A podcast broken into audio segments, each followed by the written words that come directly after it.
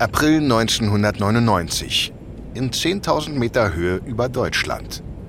Jürgen Weber, der CEO der Lufthansa, sitzt in der ersten Klasse nach Frankfurt.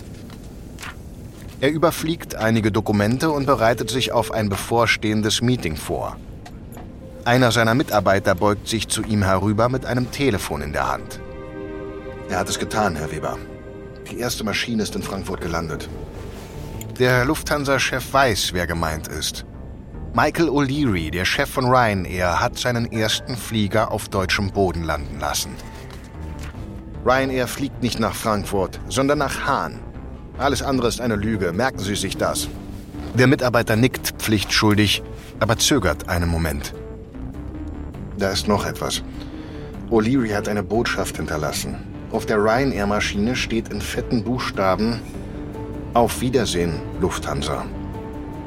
Weber lässt sich nichts anmerken, auch wenn die Provokation direkt an ihn adressiert ist. Sie wissen, was zu tun ist. Der Mitarbeiter hängt sich wieder ans Telefon und gibt der Rechtsabteilung Anweisungen durch. Ryanair wirbt mit Direktflügen von London nach Frankfurt. In Wahrheit fliegt Ryanair aber lediglich vom Londoner Vorort Stansted zum ehemaligen US-Militärflughafen in Hahn im Hunsrück zwei Autostunden von Frankfurt entfernt. Eine klare Täuschung der Flugreisenden. Und mehr noch, Weber stört sich an der vergleichenden Werbung. Ryanair fliegt für 99 Euro und behauptet in der Werbung, damit bis zu 90 Prozent günstiger zu sein als seine Lufthansa. Das will Mr. Lufthansa, Webers Spitzname im Konzern, Ryanair nicht durchgehen lassen. Aber eine echte Bedrohung sieht Weber im kleinen Billigkonkurrenten nicht. Dazu ist die Kampfrhetorik und das Billigkonzept des Iren zu plump. Die Luftfahrtbranche lebt von Qualität, Service, Zuverlässigkeit. Alles Markenzeichen seiner Lufthansa. Davon ist Weber überzeugt. Keine halbe Stunde später steht die Lufthansa-Maschine am Gate in Frankfurt. Als Jürgen Weber den Flieger verlässt, lässt er den Blick schweifen. Alle umliegenden Gates sind mit Lufthansa-Maschinen besetzt kein Ryanair weit und breit. Ein Fakt, den Weber mit einer gewissen Genugtuung genießt. Für ihn sind die Billigflieger nur eine Modeerscheinung. Die Deutschen werden Schleuderpreise zu Lasten von Qualität und Service niemals akzeptieren. Nichts, was seinem Kranich gefährlich werden könnte.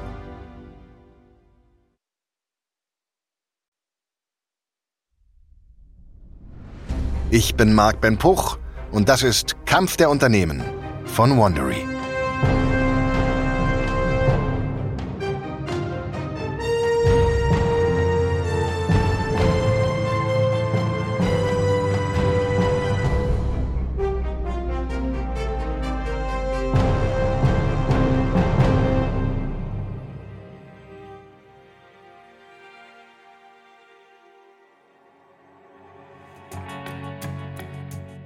In der letzten Folge hat ein irischer Finanzanalyst unfreiwillig das Fliegen gelernt. Erst glaubte Michael O'Leary nicht an den Erfolg von Ryanair, bis er bei Southwest Airlines in den USA, der ersten Billigfluggesellschaft der Welt, die Zukunft sah. Die der irischen Airline und der gesamten europäischen Luftfahrt. Inspiriert und verkatert kehrte er mit einer Vision auf die grüne Insel zurück und läutete damit eine Billigrevolution beim Fliegen ein. Eine Revolution, die die Lufthansa auszusitzen gedenkt, um sich auf ihren renditestarken Kern zu fokussieren. Qualität und Service. Ein Irrtum, den der deutsche Branchenprimus sehr bald zu spüren bekommt.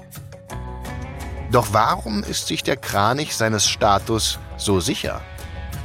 Und wie weit würde die deutsche Lufthansa im Rennen um die Lufthoheit Europas gehen, wenn der Gegner mit schmutzigen Tricks taktiert? Das ist Folge 2 unserer Staffel Ryanair vs. Lufthansa. Ein Kranich in Turbulenzen.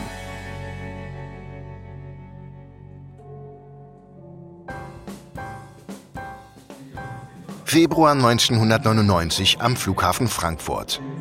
Lorenz Wecker, 69 Jahre alt, sportlich in Jeans und schwarzem Poloshirt gekleidet, sitzt in der Lufthansa Premium Lounge.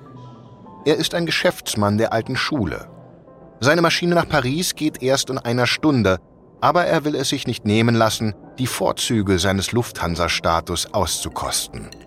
Während Wecker an dem teuersten Rum der Lounge nippt, nähert sich ihm ein junger Mann in Lufthansa-Uniform.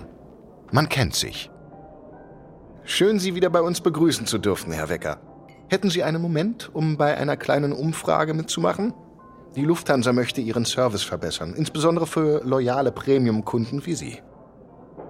Natürlich, mein Junge. Setz dich hin und schieß los. Wie lange fliegen Sie schon mit der deutschen Lufthansa? Boah, damals lagen deine Eltern vermutlich noch in den Windeln. Hm, müsste irgendwann in den späten 50er Jahren gewesen sein. Damals war das Fliegen noch ein feines Erlebnis, als man noch rauchen durfte und so manch anderes. Klingt, als wären Sie unzufrieden mit unserem Service von heute. Keineswegs. Der Lufthansa macht in Sachen Service so schnell keiner was vor. Sonst würde ich hier ja nicht sitzen.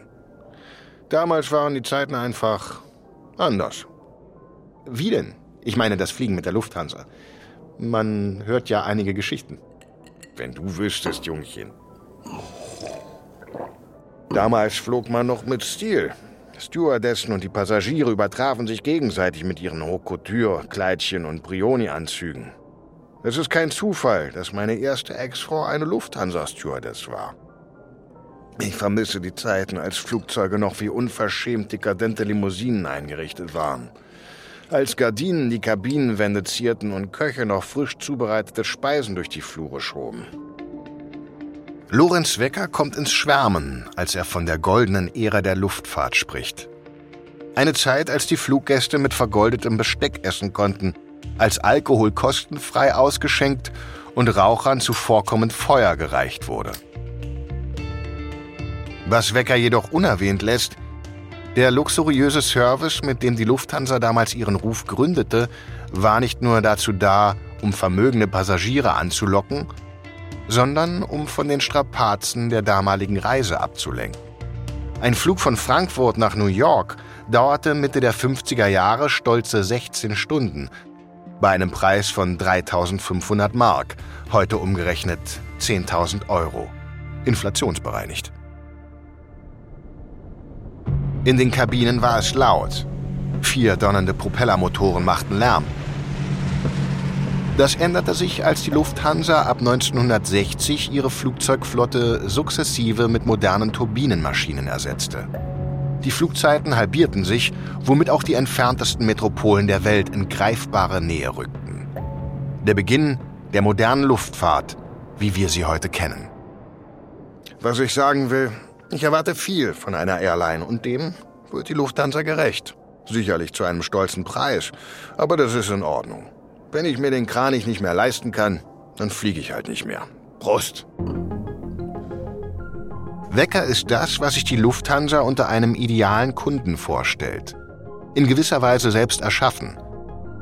Anspruchsvoll, wählerisch, an erstklassigen Service gewöhnt und bereit, dafür einen Preis zu zahlen. Aber das könnte dem Kranich bald zum Verhängnis werden.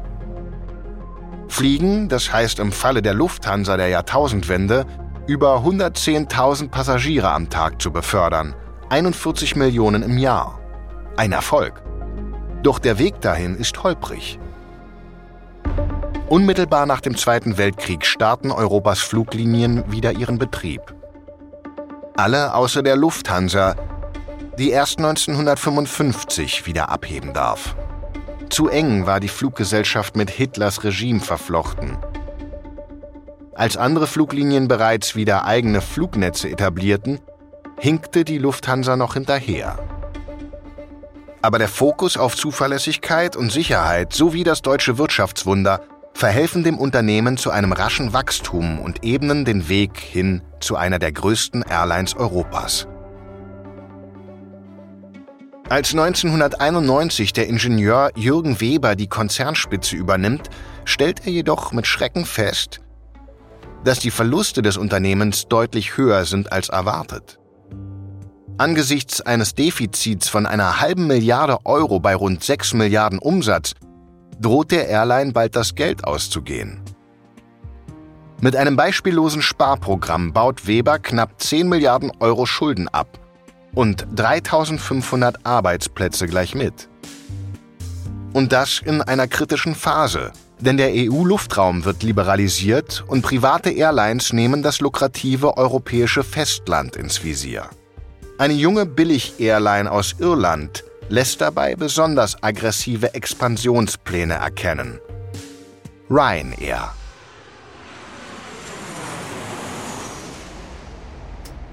Es ist Ende April 1999 auf dem Flughafen London Heathrow.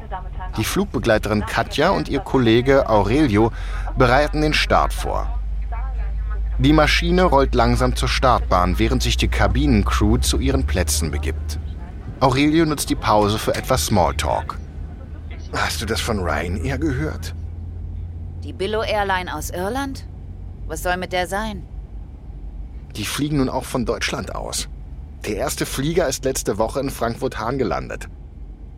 Hab's gehört. Die News kommt bei mir direkt nach dem Sack Reis, der in Bottrop umgefallen ist.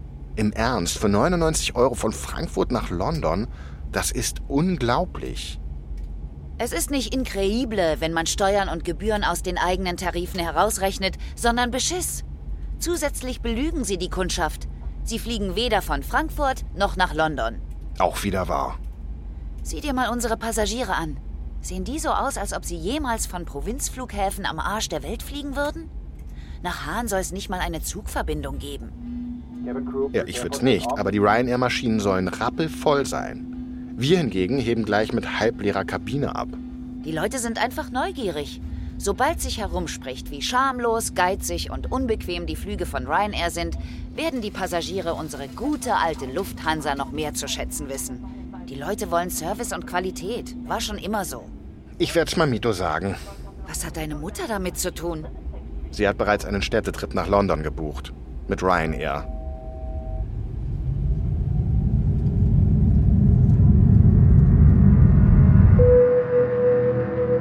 Weder Jürgen Weber noch seine Kolleginnen und Kollegen in der Führungsetage bemerken, wie aus der kleinen defizitären Ryanair aus Dublin Europas erste Billigfluggesellschaft wird. Eine Fluglinie, die in wenigen Jahren mehr als 50 neue Boeing-Flugzeuge ordert, die den Gang an die Börse wagt und damit nicht nur den eigenen CEO zum Millionär macht, sondern sich erhebliche Finanzmittel für die aggressive Expansion sichert. Die Passagierzahlen explodieren regelrecht. Ryanair gelingt in Europa, was Southwest in den USA vorgemacht hat. Eine Demokratisierung des Luftverkehrs, die Menschen in Flugzeuge lockt, die sich noch vor einer Generation keine Flugreisen hätten leisten können.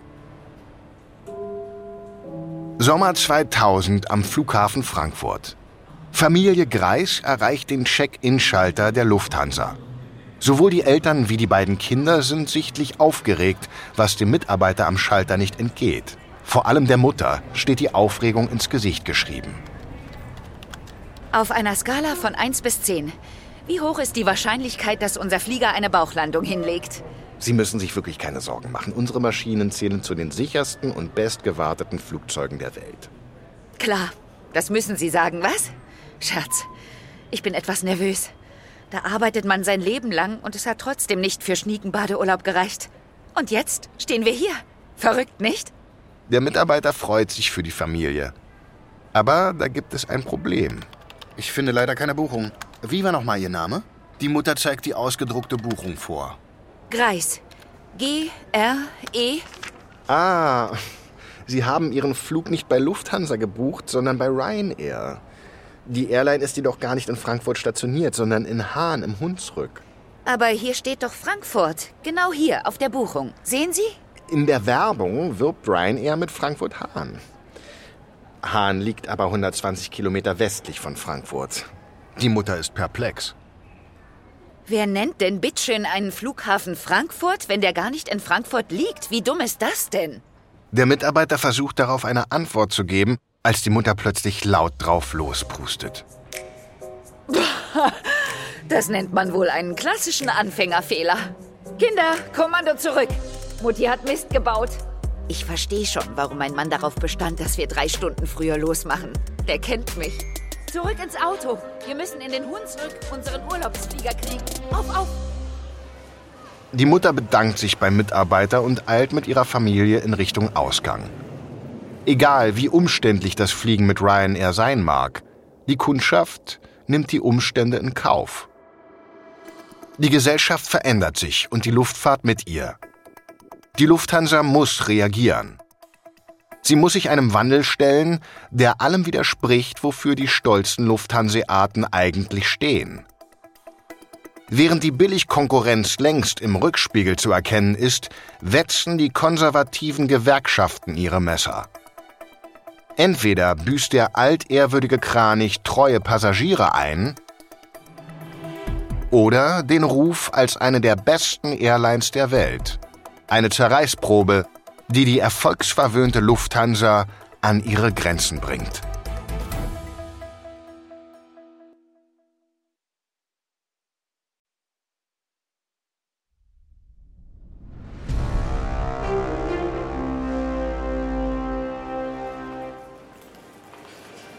Es ist September 2000 am Flughafen Dublin. Flugbegleiterin Claudia und ihr Kollege Aurelio verabschieden die letzten Passagiere aus ihrem Lufthansa-Airbus. Diese eilen über die Fluggasttreppe zu den Bussen. Aurelio beginnt mit der Reinigung der Kabine, während Claudia beim Blick hinaus auf das sonnendurchflutete Flughafengelände einen Moment verharrt. Sie blickt in die Ferne und erkennt einige Ryanair-Flugzeuge. Ein typisches Bild für Dublin. Sie ruft ihrem Kollegen zu. Du hattest übrigens recht, Aurelio. Aha, womit denn? Deiner Sorge wegen Ryanair. Hab gehört, dass die Iren im ersten Jahr fast 90.000 Passagiere über Frankfurt-Hahn befördert haben. Und nicht nur das. Bis 2002 wollen sie die 2-Millionen-Marke knacken. Na und? Die Lufthansa transportiert wie viel? 40 Millionen im Jahr? Der springende Punkt ist, die Leute nehmen das Angebot an. Hätte ich nie gedacht. Aurelio kommt zu Claudia an die offene Flugzeugtür. Naja, die behandeln dafür ihre Kundschaft wie Dreck. Meine Mamita wollte ihre London-Reise stornieren. Keine Chance. Passt zu dem, was der Ryanair-Chef im Fernsehen gesagt hat. Ryanair gibt keine Rückerstattungen, also fuck off.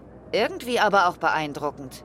Die eigene Kundschaft so zu hassen und doch so erfolgreich zu sein. Der Co-Pilot kommt aus dem Cockpit. Er hat die Unterhaltung mit angehört. Unser Mr. Lufthansa hat Ryanair gnadenlos unterschätzt. Es fehlt eine klare Antwort auf die Low-Cost-Carrier. Natürlich wollen auch die Deutschen günstig fliegen. Ist doch klar. Doch anstatt im Billigsegment mitzumischen, befördern wir immer noch Luft und Kaviar. Wie geht der Spruch? Hochmut kommt vor der Bruchlandung. So, Pause ist vorbei. Lasst uns lieber den Iren da draußen zeigen, dass auch deutsche Kartoffeln auf Zack sein können. Wenn sie denn wollen. Der beste Verbündete von Ryanair war lange Zeit die Überheblichkeit der Konkurrenz. Doch das ändert sich jetzt.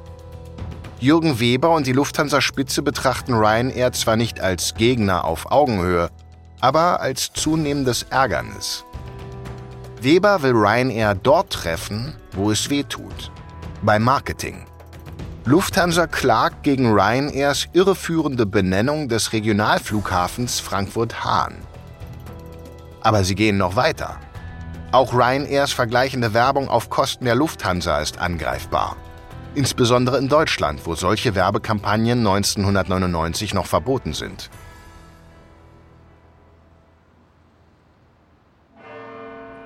»12. Februar 2002 in Köln.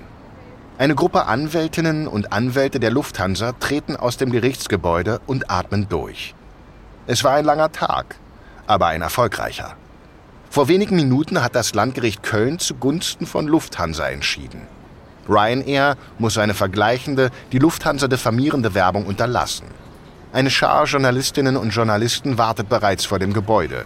Doch anstatt die Lufthanseaten zu belagern, umkreisen die Medienleute eine andere Person. Es ist Ryanair-Chef Michael O'Leary. Wir haben gewonnen, aber der Verlierer bekommt die ganze Aufmerksamkeit. Muss man nicht verstehen. Ja, so ist es mir lieber, als zu verlieren und dafür morgen in der Klatschpresse zu stehen. Die Lufthansa-Delegation geht an der Menge vorbei, als Michael O'Leary sich mit lauter Stimme an die Presse wendet. Wir sind sehr erfreut, heute hier in Köln einen wichtigen Sieg errungen zu haben. Ryanair, kann weiterhin vergleichende Werbung verbreiten, die zeigt, wie hoch die Flugtarife der Lufthansa in den letzten 30 Jahren auf dem deutschen Markt waren. Die Leute der Lufthansa bleiben verdutzt stehen. Ist der noch bei Sinnen?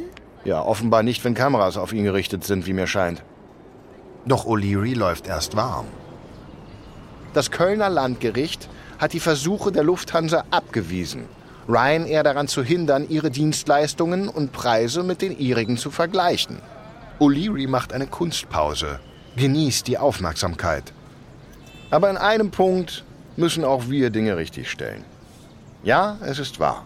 Die Lufthansa fliegt überladene, teure Zentralflughäfen wie Frankfurt-Main an. Und ja, Ryanair tut das nicht. Wir fliegen ab ruhigeren und preiswerteren Flughäfen wie Frankfurt-Hahn. Was für eine Unverschämtheit! Das Urteil des Landgerichts wird von ihm völlig verzerrt. Wir sollten eingreifen und die Sachlage richtigstellen. Das will er doch. Noch mehr kostenlose Publicity für ihn und seinen Zirkus. Den Gefallen tun wir ihm nicht. Nicht heute. Da erscheint eine Reporterin bei den Lufthansa-Anwälten. Sie fragt, wie die Lufthansa die Entscheidung beurteilt. Wir sind überrascht, wie frei der Mandant der Gegenseite seine Niederlage interpretiert. Wenn er morgen die Rechnung des Gerichts erhält, betrachtet er die Sache vielleicht mit anderen Augen.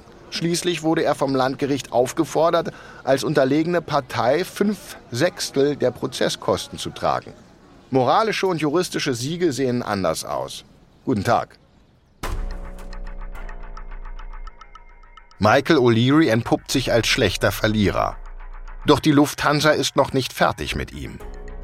Nur eine Woche später verbietet das Landgericht Köln Ryanair die Bezeichnung Frankfurt-Hahn ein empfindlicher Treffer gegen die Basis der Billig-Airline.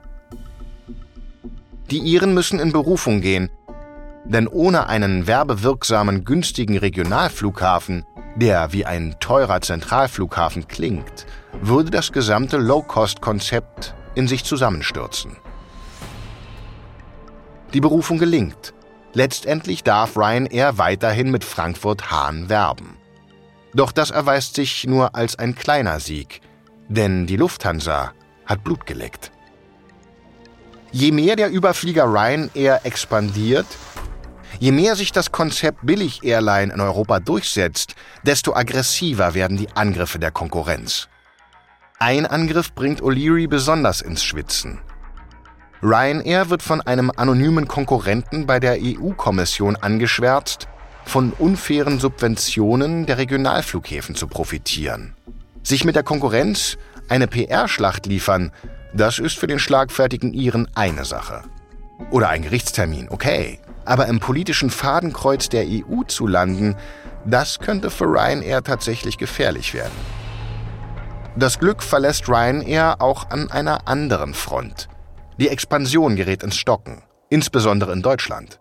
Auch weil die Lufthansa erste konkrete Korrekturen an ihrer Preisgestaltung vornimmt.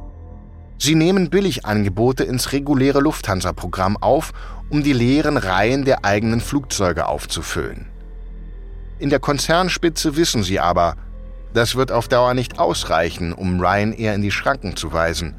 Dazu bedarf es härterer Bandagen.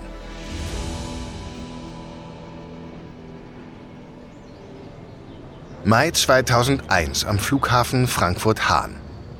Es ist morgens um 8 Uhr. Ein VW-Bully fährt auf den Parkplatz des Flughafens und parkt etwas abseits. Eine kleine Gruppe junger Erwachsener steigt aus, bestückt mit Trekkingrucksäcken und Sonnenbrillen. Eine ganz normale Urlaubsgruppe, so scheint es zumindest. Die anderen Reisenden nehmen keine Notiz von den jungen Leuten. Diese sammeln sich neben dem Bus. Eine von ihnen verteilt kleine, unscheinbare Tüten. Okay, ihr wisst, was zu tun ist. Lasst euch Zeit, nicht auffallen. Holt euch so viel, wie ihr kriegen könnt. Wenn ihr soweit seid, treffen wir uns wieder hier. Und los! Die jungen Leute teilen sich auf. Jede und jeder schlendert zu einer anderen der endlosen Autoreihen auf dem riesigen Langzeitparkplatz.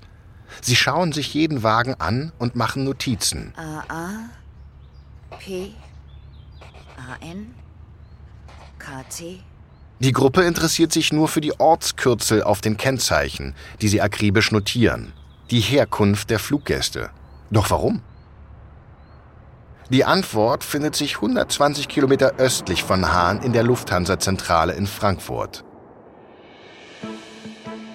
Wolfgang Meyerhuber, seines Zeichens Lufthansa-Vorstandsmitglied und zukünftiger CEO, hatte einige Studierende angeheuert, um auf den Parkplätzen vor dem Flughafen Hahn die Kennzeichen zu sammeln. Meyerhubers Assistent beendet soeben die Auswertung der Daten. Und? Was haben die Kennzeichen der Studenten ergeben? Die meisten, die über den Flughafen Hahn fliegen, kommen aus NRW und Baden-Württemberg. Interessant. Dann werden wir genau dort ansetzen. Die unscheinbaren Notizbücher enthalten Meyerhubers ganz persönlichen Enigma-Code. Eine kostbare Datensammlung. Zumindest wenn man wie die Lufthansa plant, einen der größten Konkurrenten mit den eigenen Waffen zu schlagen. Mit der Gründung einer eigenen Billig-Airline. Doch während die Lufthansa sich in billig übt und dabei an konzerninterne Grenzen stößt, wird Ryanair von den eigenen Geistern eingeholt. In der nächsten Folge muss Lufthansa handeln und startet eine beispiellose Expansionspolitik. Anstatt Konkurrenten zu übernehmen, greift der Kranich nach ganzen Märkten, um die Billigflieger auf Distanz zu halten. Ryanair hingegen bemerkt, wie die eigene Billig- und Geizkultur an erste Grenzen stößt, was sich in Krisenzeiten zum gesellschaftlichen Bumerang entwickelt.